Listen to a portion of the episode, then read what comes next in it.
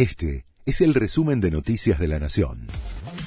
La Nación presenta los títulos del lunes 26 de febrero de 2024. Milei volvió a criticar al gobernador de Chubut.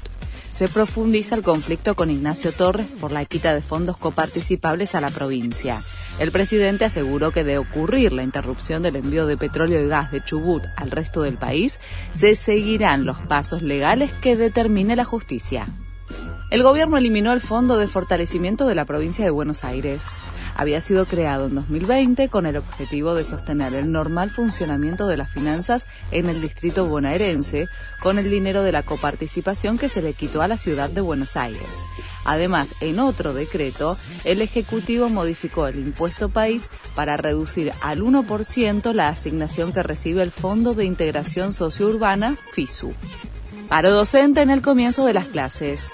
Hoy comienza el ciclo lectivo en la ciudad de Buenos Aires, Córdoba, Corrientes, Entre Ríos, Formosa, Mendoza, San Luis y Santa Fe. CETERA convocó a la medida de fuerza a nivel nacional en reclamo por la restitución del Fondo de Incentivo Docente y Paritarias, por lo que el regreso a las aulas en estas jurisdicciones se ve afectado por la huelga y la movilización de los docentes.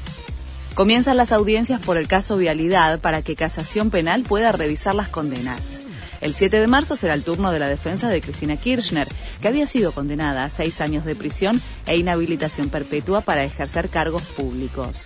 La Fiscalía insistirá en que la expresidenta sea condenada por asociación ilícita y agravar la pena a 12 años de prisión. La fecha de los clásicos. River y Boca empataron en el Monumental 1 a 1.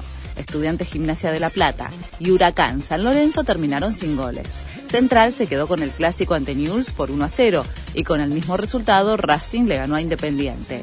La séptima fecha sigue hoy con cuatro partidos. Este fue el resumen de Noticias de la Nación.